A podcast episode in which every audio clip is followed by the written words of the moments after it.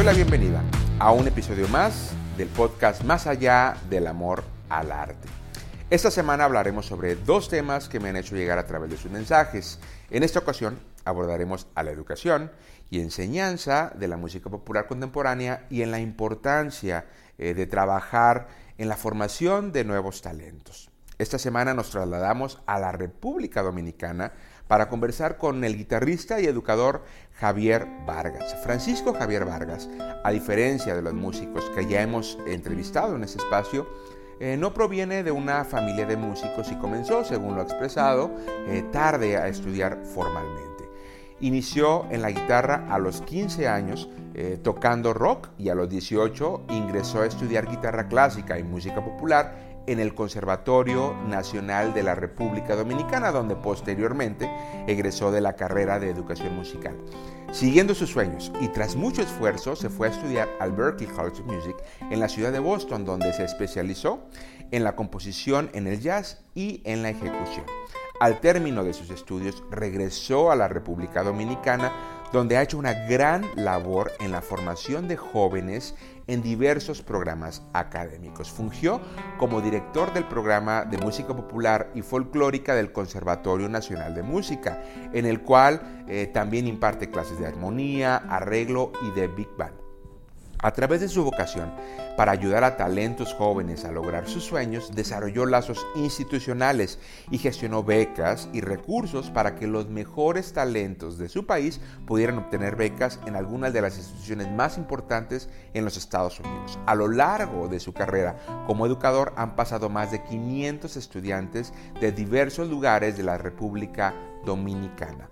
Javier, qué gusto que nos acompañes en este podcast y felicidades por tu ardua labor para contribuir en la formación de músicos en tu país. A nombre de toda la comunidad, muchas, muchas gracias. No, Rafael, qué gusto conversar contigo. Eh, sabes que los reencuentros siempre son increíbles y sabes que para mí en, esa llegada a Boston principalmente, eh, te conocí en un momento bien complicado y tú nos ayudaste a salir de, un hoyo de vivienda en ese momento. Y bueno, hasta fuimos roommate por un año y, me introdujiste a muchísima gente y muchísimo contacto.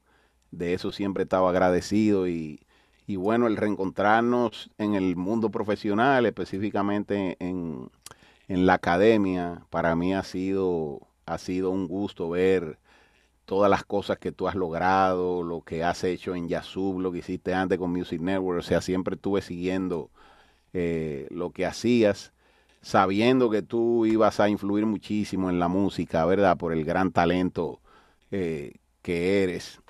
Yo recuerdo, recuerdo cuando llegué allí que, que tú eras de los top pianistas y entonces digo yo, bueno, estoy, estoy viviendo con una persona, ¿verdad? Que me puede guiar por el camino. Así que un placer de verdad para mí estar compartiendo contigo. Pues bien, iniciemos con esta entrevista.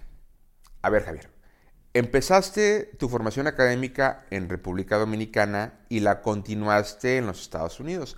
Ahora, en tu trayectoria como educador de música popular a nivel superior y la experiencia que has tenido de conocer talentos jóvenes en tu país, ¿Cuáles han sido los principales retos que has enfrentado durante el ejercicio de la educación en el contexto dominicano actual? Mira, yo creo que el caso de la República Dominicana se debe parecer mucho a nuestros países latinoamericanos. Eh, lamentablemente la educación artística en muchos de nuestros países no está sistematizada, como en algunos países donde hay una escuela elemental donde van todos los niños para experimentar a ver si tienen esa vocación. Y después hay una escuela de nivel medio donde se forman, ¿verdad? En lo básico. Y ya cuando llegan a la universidad, como el arte es algo tan vocacional, llegan ya con una formación específica. Ese no es el caso en la República Dominicana de forma general, porque sí tenemos una escuela elemental que lamentablemente no puede eh, servir al país completo. Tenemos un conservatorio también que trabaja el nivel medio y superior, que tampoco puede servir el país completo. Entonces, cuando los estudiantes llegan a la universidad, muchas veces no tienen esa formación previa que tú esperas para un estudiante de nivel superior. Entonces ahí empieza el primer reto de cómo tú llevar una persona que quizás tiene el talento, que quizás ha estudiado de manera particular, pero que tiene tantas lagunas que hay que ir tapando al mismo tiempo en el que uno lo va llevando por ese programa para cumplir con, con la meta de hacerse un licenciado en música. Ese es el caso en la universidad, en el conservatorio, que es algo más vocacional ya, eh, donde los estudiantes sí se les exige un examen de admisión muy riguroso. Entonces tú te encuentras con otras situaciones que tienen que ver con el aspecto económico, con el aspecto social, y en muchos casos hasta con el aspecto político, porque la, academia aquí, en el caso del conservatorio, depende de directamente del gobierno dominicano, depende del Ministerio de Cultura, que es una dependencia del gobierno dominicano. Entonces, los cambios políticos influyen en los cambios en la academia, algo que no debiera ser y que debiera estar totalmente divorciado. Entonces, a veces tú implementas programas y no se le da seguimiento después de cierto tiempo porque a este ministro o a este director no le interesa o le interesan otras cosas. Y esas son de las cosas que se hacen difíciles.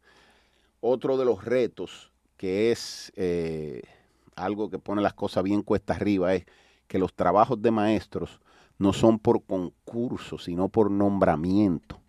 En el caso específico del conservatorio, que es el que trabaja el área que, que, nos interesa a nosotros aquí en esta conversación, que es la formación en la música popular. En el caso de la universidad, es una carrera de educación musical, donde se forman educadores. Y allí las reglas son un poco diferentes, porque se entra por concurso, con, perdón, hay que tener cierto grado académico, cumplir ciertos requisitos. En el conservatorio, vamos a, vamos a decir que hay un perfil para el profesor, pero los nombramientos son políticos. O sea, se necesita que un político apruebe un nombramiento. Por ejemplo, en el caso nuestro actual, nosotros estamos esperando el nombramiento de unos nuevos profesores que estamos necesitando para darle salida a varios estudiantes en materia que necesitan cursar. Entonces, nosotros por el tipo de sociedad en que vivimos, donde la organización no es la norma, duele decirlo, pero es la realidad, es difícil navegar y tú querer exigir disciplina, empeño, cuando se está navegando en un mundo así, donde no hay una seguridad. Entonces yo creo que los retos tienen que ver mucho con la parte social, con la parte política de lo que es la República Dominicana ahora. Yo me he visto en situaciones donde yo he tenido que llevar, por ejemplo, eh, una vez eh, traje un profesor, eh, colega de, de, la Universidad del Norte de Colorado, y el tipo tenía ya un vuelo a una hora específica, y yo tuve que ir con él al Ministerio de Cultura y hacer lobby en un pasillo para que me entregaran el cheque de los honorarios de ese profesor porque en ese caso nosotros tenemos, gracias a Dios, muchos artistas que se acercan y, ofrecen su tiempo de clases magistrales de manera gratuita, pero esta persona hizo una residencia de un mes completo. O sea, un curso de arreglo de Big Bang, un curso de tecnología musical, eh, un curso de finales, eh, dirigió la banda, hizo un concierto, o sea, una cosa increíble. Entonces, eh, cuando pasa esto, es muy importante que esa persona se lleve sus honorarios y tuvimos que hacer hasta eso. Entonces, cuando tú te ves con situaciones así, a veces tú te desanimas y tú dices, ok, eh, ¿cómo yo traigo a Rafael, por ejemplo? Eh, si, si puedo tener ese riesgo. Entonces lo que uno hace es que uno trabaja, cabildea las cosas y ya cuando uno las tiene en el puño, entonces ahí uno hace el contacto ya final para que para que ese tipo de cosas sucedan. Muy bien, ahora volviendo al tema sobre la formación de estudiantes. Esta es la siguiente pregunta. ¿Qué áreas de conocimiento consideras que deberían apuntalarse tanto en los programas educativos como en el mismo estudiante para que tenga mejores posibilidades de desarrollar y mantener una carrera como músico profesional? Tú sabes, cuando yo era estudiante en el conservatorio, precisamente en el área música popular, yo tenía muchos contemporáneos como profesores que habían tenido la oportunidad de formarse fuera eh, antes que yo. De hecho, algunos que incluso tú llegaste a conocer. Y yo veía que había como cierta dificultad en la transmisión del conocimiento de la parte formal. Ahorita tú hablabas, bueno, volvemos a enseñar los drop two, ¿verdad? Yo veía que había como cierta dificultad de esos profesores que son músicos maravillosos, músicos increíbles, pero había como dificultad en pasar esos conocimientos. Una de las cosas por las que yo deseé eh, ir a estudiar a Berkeley, yo decía, yo quiero, aparte de adquirir esos conocimientos, entender el método entender el método de por qué esos profesores son tan admirados y por qué salen esos productos desde siempre, ¿verdad? Desde, ¿sabe? Cuando uno le llaman esos prospects que uno veía a Aldi Meola, que Mike Stern fue estudiante, que Bill Frisell fue estudiante, eh, que John Scofield fue estudiante. Entonces, uno decía, pero ¿y estos profesores, verdad?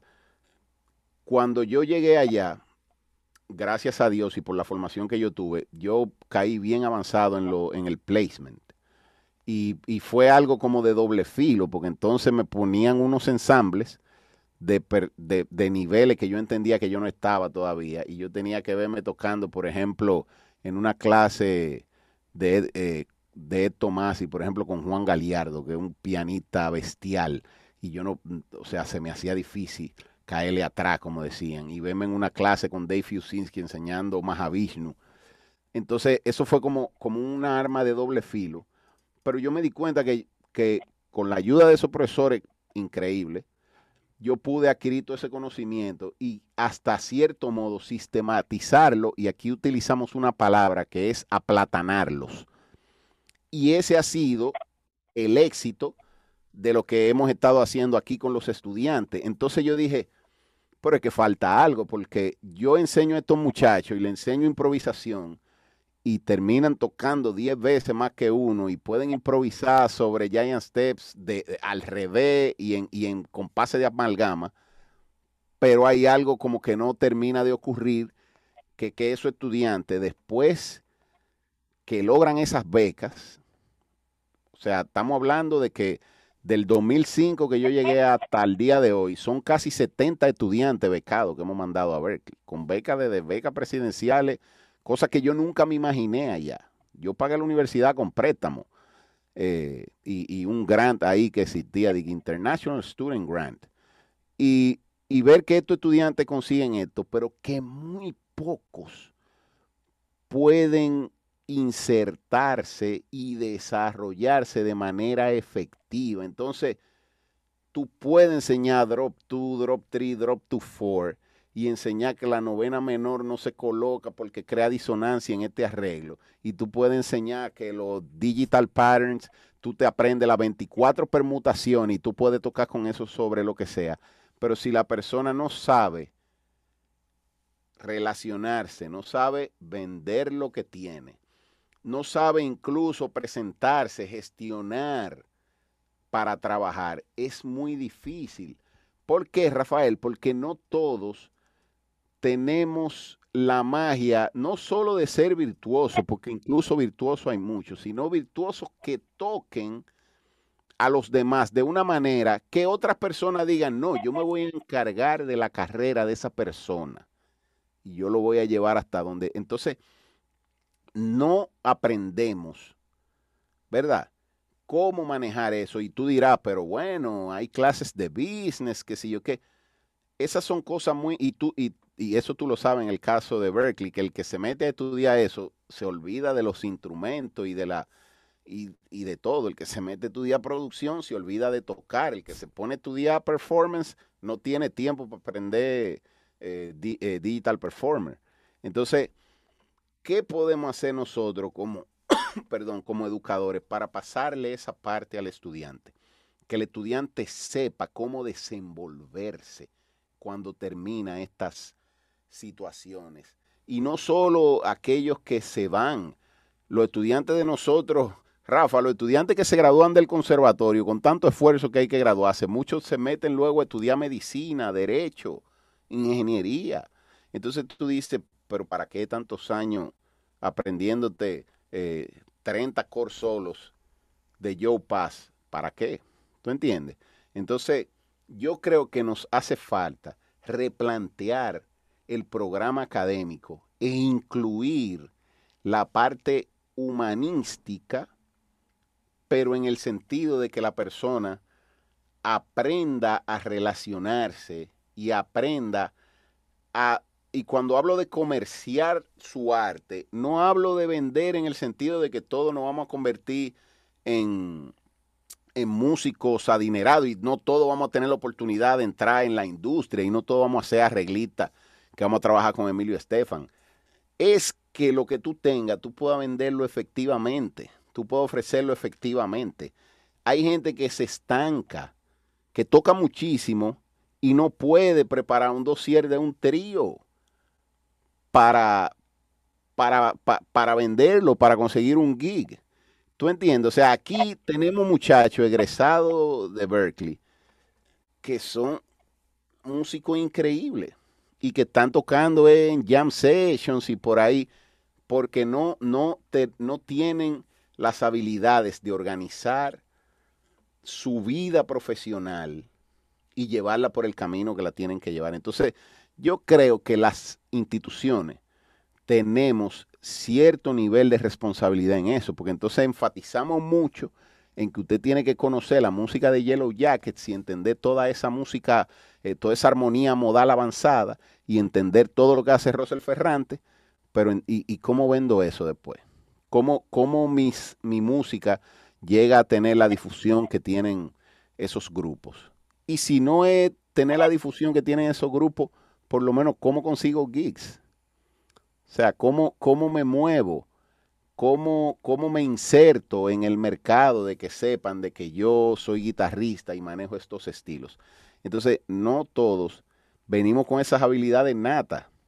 Tú, tú, eh, hablábamos ahorita, nosotros venimos quizá de familia donde la gente aprende a buscársela, como decimos aquí, y a tocar puertas y a atreverse. Yo no tengo miedo de mandar una carta a un presidente o a una universidad o a una institución. Yo no, tengo miedo de eso. Y quizá por eso yo he podido lograr abrir ciertas puertas para muchachos más jóvenes. Pero hay gente que no, no sabe cómo hacer eso. No se atreve o no tiene ese don. Algo tan simple como pararse frente a un micrófono en una entrevista. ¿Tú entiendes? Entonces, creo que a la hora de rediseñar nuestros planes, aparte de estudiar a Charlie Parker, nosotros tenemos que estudiar también a quienes hicieron que la música de Charlie Parker se distribuyera por todos los lados. Y yo sé que tú dirás, bueno, no todo el mundo va a tener esa habilidad y, muchos de esos genios ni sabían cuánto ganaban ni todo eso. Pero eso se trata de que al final entonces no tengan esas historias. Y otros dicen, oh, pero que ese no toca tanto. Sí, pero ese se sabe organizar, se sabe vender. Tú aprendiste a tocar la escala más rápido, pero él aprendió a cómo vender tu escala y ahora tú tocas para él y él te da un fee pequeño y él toma todo lo otro.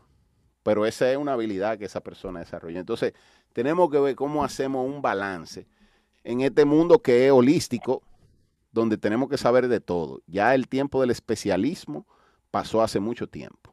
O sea, el que tú solamente sabes eh, eh, hacer una cosa, eso ya murió. En una orquesta sinfónica hay tres sillas para trombones. Y todos los otros estudiantes de trombón que formamos, ¿dónde van a ir? Bueno, el trombón es un instrumento popular, puede tocar salsa, eh, puede tocar merengue, esos están bien. Y los que tocan fagot, o los que tocan corno inglés, que hay una silla.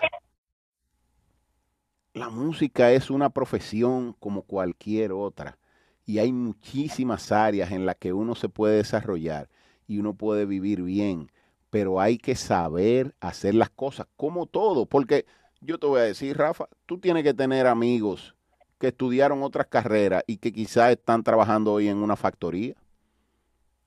Y eso pasa mucho aquí en mi país. Tú puedes tener un médico manejando un taxi fácilmente, como puede tener otro médico, quizá como la pediatra de mis hijos, que atiende 20 niños al día con un fee altísimo y produce una cantidad altísima de dinero. ¿Por qué esa puede producir eso y este otro que estudió lo mismo, que también es pediatra, está manejando un taxi? Son las herramientas de la vida que sí pueden ser enseñadas y pueden ser sistematizadas. Excelente, Javier. Muchísimas gracias por compartirnos toda esta información. Y ahora cambiemos un poquito de tema. En la educación eh, también has realizado una gran labor creando lazos y sinergias eh, con programas institucionales y gestionado recursos para beneficio de muchos estudiantes dominicanos, quienes gracias a eso han podido continuar su formación en algunas de las instituciones más importantes de los Estados Unidos. ¿Cómo, ¿Cómo has logrado realizar esas gestiones educativas? ¿Qué estrategias has empleado? Eh, sabiendo que es difícil y es una, es un área que no conocemos nosotros como músicos, el cómo realizarlo. ¿Cuáles han sido esas estrategias y qué nos podrías compartir al respecto? Mira, yo creo que hay una cosa que tenemos los latinoamericanos, que es que nos atrevemos a, a dar un salto que sabemos que es imposible de alcanzar, pero como quiera no tiramos. Como quiera no tiramos. Yo me vi queriendo ir a estudiar a Boston en un país donde sí había personas que habían estudiado en Berkeley, pero tenían dos características. Una, que eran de una clase social que podía pagar esos estudios y otra que quizás eran entonces norteamericanos por naturalización o porque habían nacido allá y entonces tenían la oportunidad de tomar esos préstamos para ir, ir a estudiar allá. Yo vengo de una familia, mi madre es una catedrática muy importante del área de las ciencias aquí pero era eso, una profesora de la universidad. Y mi padre eh, trabajaba con el deporte amateur en el Comité Olímpico. eran empleados, no eran personas con posibilidades. Y yo quería irme a estudiar. Bueno, yo tuve que vender hasta lo que no tenía, aparte de, de recibir ayuda de personas cercanas que tenían ciertas posibilidades, que siempre le agradezco cada vez que tengo la oportunidad y que fueron de las personas que yo me puse la responsabilidad de hacer esto más adelante. Entonces, ¿qué sucedió? Cuando yo llegué a Berkeley, yo dije, es que no debe ser tan difícil para jóvenes que tienen mucho más talento que yo y que debieran tener la oportunidad de llegar aquí. Bueno, yo recuerdo que lo primero que yo hice el primer semestre fue que yo fui y le toqué la puerta a Greg Badolaro que era el director de Global Initiatives, y le dije, mire, yo ya yo era ayudante de profesor en el conservatorio antes de irme a Berkeley.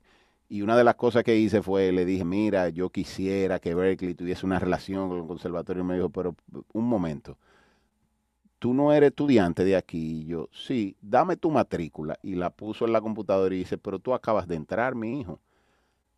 Eh, cursa tu carrera y luego hablamos. Bueno, yo terminé y regresé a Dominicana después de un año del famoso Practical Training allá. Y con toda esa experiencia, regresé a Dominicana y me reintegré a la docencia. Y de las primeras cosas que hice, a mí se me acercaron muchachos que habían sido mis estudiantes en el conservatorio, que ya estaban de término y eso. Mira, yo voy a audicionar en Berkeley y todo eso. Y una de las cosas que yo como que aprendí a mí me iba tan mal en esas audiciones de rating que yo aprendí como a ver qué es lo que querían en esas audiciones.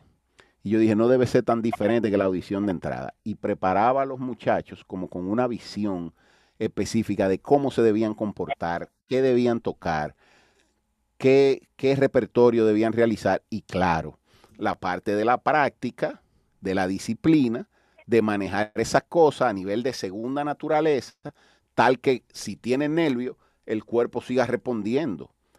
Bueno, y empezaron los éxitos de las becas, de las becas. Ahí vino la primera beca Michelle Camilo, eh, donde, donde varios estudiantes de nosotros, porque ahí vino otra cosa.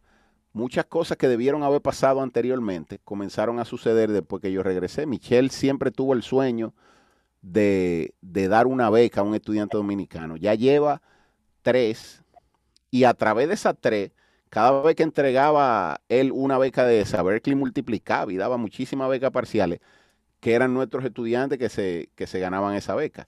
Entonces, como que uno fue sistematizando eso a través de la misma enseñanza del conservatorio. Y en el 2012 específicamente, en la segunda audición de la beca Michelle Camilo, reencontré a Greg Badolato. Esta vez andaba con Jason Camilo, que ahora es un socio eh, en esta, o sea, él, él, sueña conmigo y hemos hecho cosas increíbles, porque él es, él es, el abogado de Dominicana en Berkeley, ahí adentro. Jason, el director de Global Initiatives. Y ahí, eh, o sea, Greg recordó y dijo, pero tú eres, yo te conozco, ¿verdad? Y yo, claro que sí. Bueno, empezamos esa relación y al yo ver, ven acá, pero ¿y por qué no se podrían traer esos profesores de allá? Y bueno, empezamos a involucrar personas, a tocar puertas aquí. Y sucedió que, Juan Luis Guerra también tenía ese mismo sueño desde que llegó en 1982. Pero fue hasta ese momento, ya siendo el artista que era y con los recursos económicos, y aprovechó también que un amigo era ministro de Cultura y se invitó, bueno, en ese entonces al presidente de Berkeley, que era Roger Brown.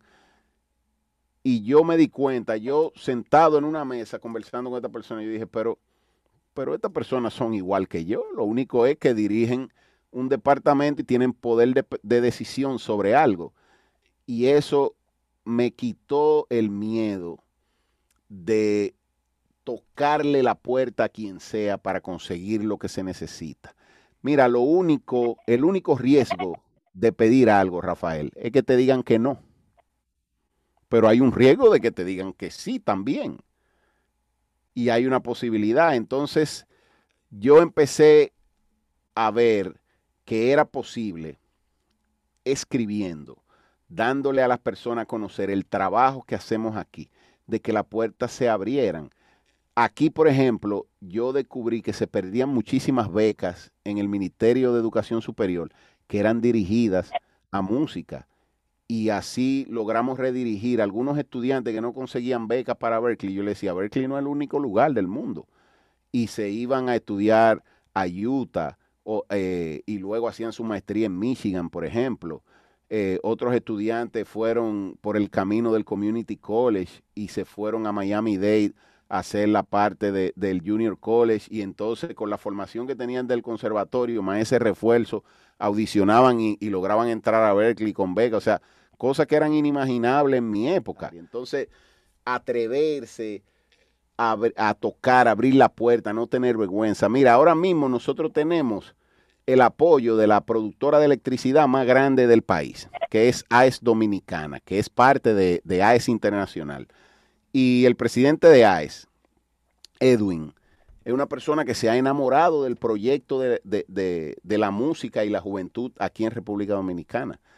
Y esa empresa nos está apoyando ahora con traer de nuevo el programa de Berkeley en Santo Domingo y está ofreciendo 15 becas de verano para el programa del Five Week para estudiantes de 15 a 20 años, que es el rango de estudiantes que va a experimentar en la universidad a ver si es lo que quiere hacer. Entonces, AES Dominicana ha mandado cerca de 25 estudiantes para esos programas de verano, de los cuales hay que decir que un 80% han recibido beca para hacer sus estudios superiores y algunos ya se han, se han graduado. Entonces, es una cuestión de atreverse, de no tener miedo y de presentar las cosas de la manera correcta. Ahora, si tú haces un buen trabajo, y el producto estudiantil está al nivel, ya eso se presenta por sí solo. Porque en el caso de nosotros tenemos la ventaja de que estamos trabajando la música. Cuando la música suena a través de, esos estudiantes, entonces ellos se dan cuenta, pero aquí se está haciendo un trabajo, esto hay que apoyarlo. Entonces es un asunto de, de no tener miedo, de lanzarse, de que no te importe pedir y que te digan que no, porque otra puerta se va a abrir.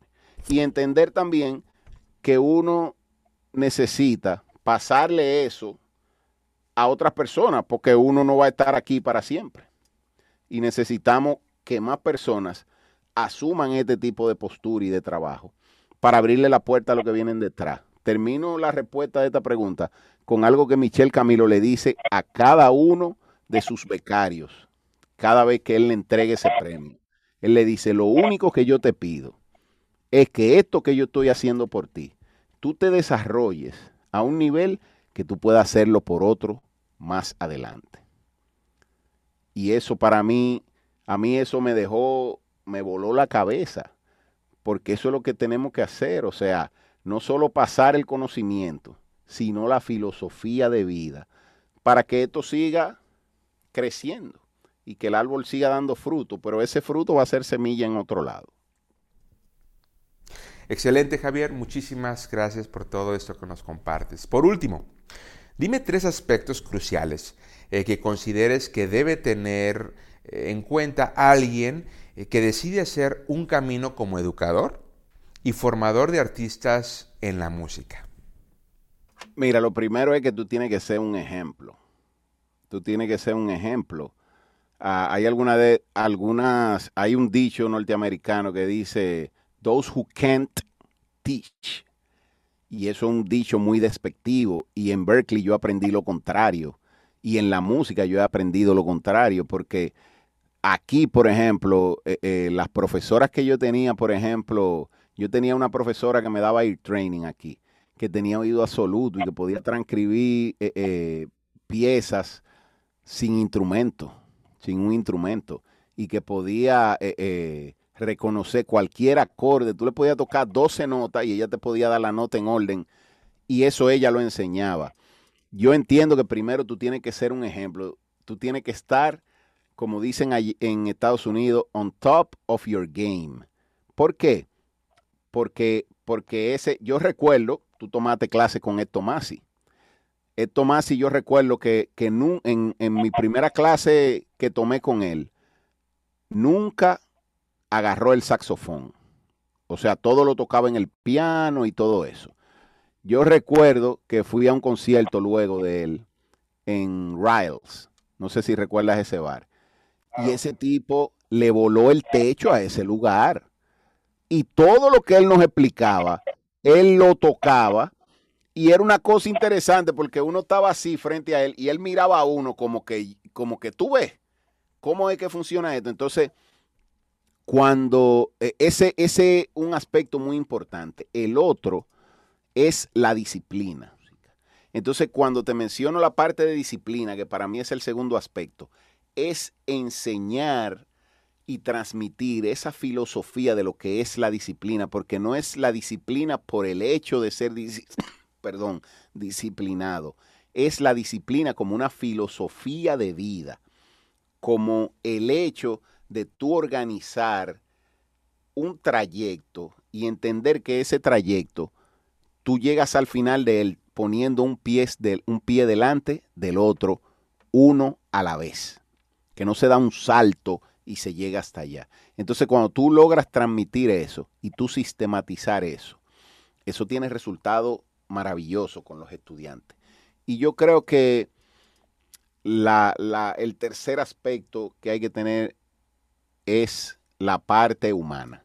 Tenemos que entender que estamos trabajando con seres humanos y que somos seres humanos y que tenemos defectos y nuestros estudiantes también. Entonces, crear un balance, como tú dices, un balance entre esa parte de ser, eh, de exigir resultados, de, de pedir disciplina, trabajo, práctica, pero entender también que son personas que pueden tener sus retos y sus problemas.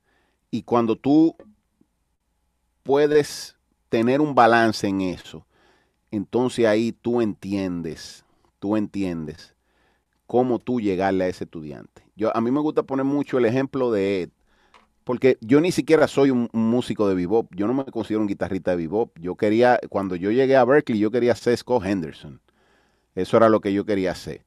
Y como Scott Henderson estudió bebop, bueno, yo tengo que estudiar bebop. Y en esas clases yo aprendí a encontrarme a mí mismo. Yo recuerdo, en un después de un examen final eh, con Ed, después que habían tocado gente que son fenómenos hoy de la música, ¿eh? Eh, personas que son, estamos hablando, en esa clase estaba Hiromi, por ejemplo, Hiromi Ujiara. Y yo, yo recuerdo cuando yo terminé el examen que Ed me dijo, ahí hay mucho material y hay un trabajo hecho. Yo espero que tú entiendas el trabajo que tú has hecho. Y yo en ese momento no entendí. ¿Tú entiendes? ¿Por qué? Porque él me veía que yo decía como que, ah, yo no puedo todavía tocar como esa gente, los cambios no me suenan. Pero él me estaba diciendo, no, tú empezaste un camino, hiciste un trabajo que no se termina hoy. Tú tienes que seguir trabajando eso. Entonces, en ese momento, Ed me tocó esa parte que yo necesitaba, que era de que la ropa que te estoy dando solamente te sirve a ti. No es la ropa que le toca a este otro, que es un virtuoso que viene de una cultura y quizá está tocando desde los dos años. ¿Tú entiendes? Entonces, cuando tú aprendes a ver eso, los resultados son increíbles. O sea, son maravillosos. Y yo creo que, que ahí es que está el punto. La disciplina como filosofía estar al día, estar al día, ponerse reto. Yo, por ejemplo, eh, acabo de finalizar una maestría en composición eh, que terminé eh, escribiendo un poema sinfónico y después una tesis que tenía que ver con el Afro Dominican Jazz y cómo llevar eso a la orquesta sinfónica. Y eso quizá yo no necesitaba hacerlo ahora, pero sí, claro que yo lo necesitaba porque eso es lo que me mantiene al día y entonces la otra parte es eh, la, parte humana. Y eso no hay que estudiar psicología para eso. Eh, usted lee el libro y aprende a ser empático y usted va a entender esa parte. Yo creo que esos son como, como los tres aspectos. Si una persona puede hacer eso, va a tener éxito en la docencia y entender que la docencia en la música es un trabajo igual que cualquier otro, pero que es un trabajo muy especial y muy exigente. Que eso, eso de que those who can't teach, eso de que el que no puede tocar enseña, eso es algo bien falso, porque es lo contrario. El profesor tiene que estarse aprendiendo quizá tres veces la cantidad de repertorio que se tiene que aprender una persona para un show. ¿Tú entiendes? Entonces, perdón. Entonces esas son las cosas que yo entiendo que son importantísimas y que quizá nosotros en Latinoamérica como sociedad, si empezamos a asumir eso, ya dejaremos de mirar hacia los países asiáticos y europeos. Eh, tú sabes que a mí me daba, me daba mucha risa en nuestra época que decían, ay, el chinito toca mucho. ¿Tú entiendes? Porque cuando veían, veían los asiáticos que venían y todo eso, y, si era alemán, estos rubios tocan muchísimo. Ahora ven un dominicano y la gente dice, cuidado, que cuando ese viene hay que apretarse el pantalón. ¿Y cuál ha sido la diferencia de ese tiempo hacia acá?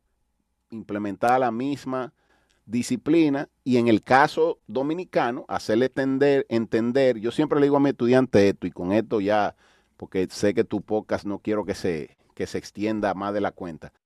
Yo le digo a mis estudiantes, Rafa, que ellos están en la carrera de los 100 metros planos contra Usain Bolt pero están corriendo con dos bolas de plomo amarradas con cadena en los pies. Y tienen que ganarle.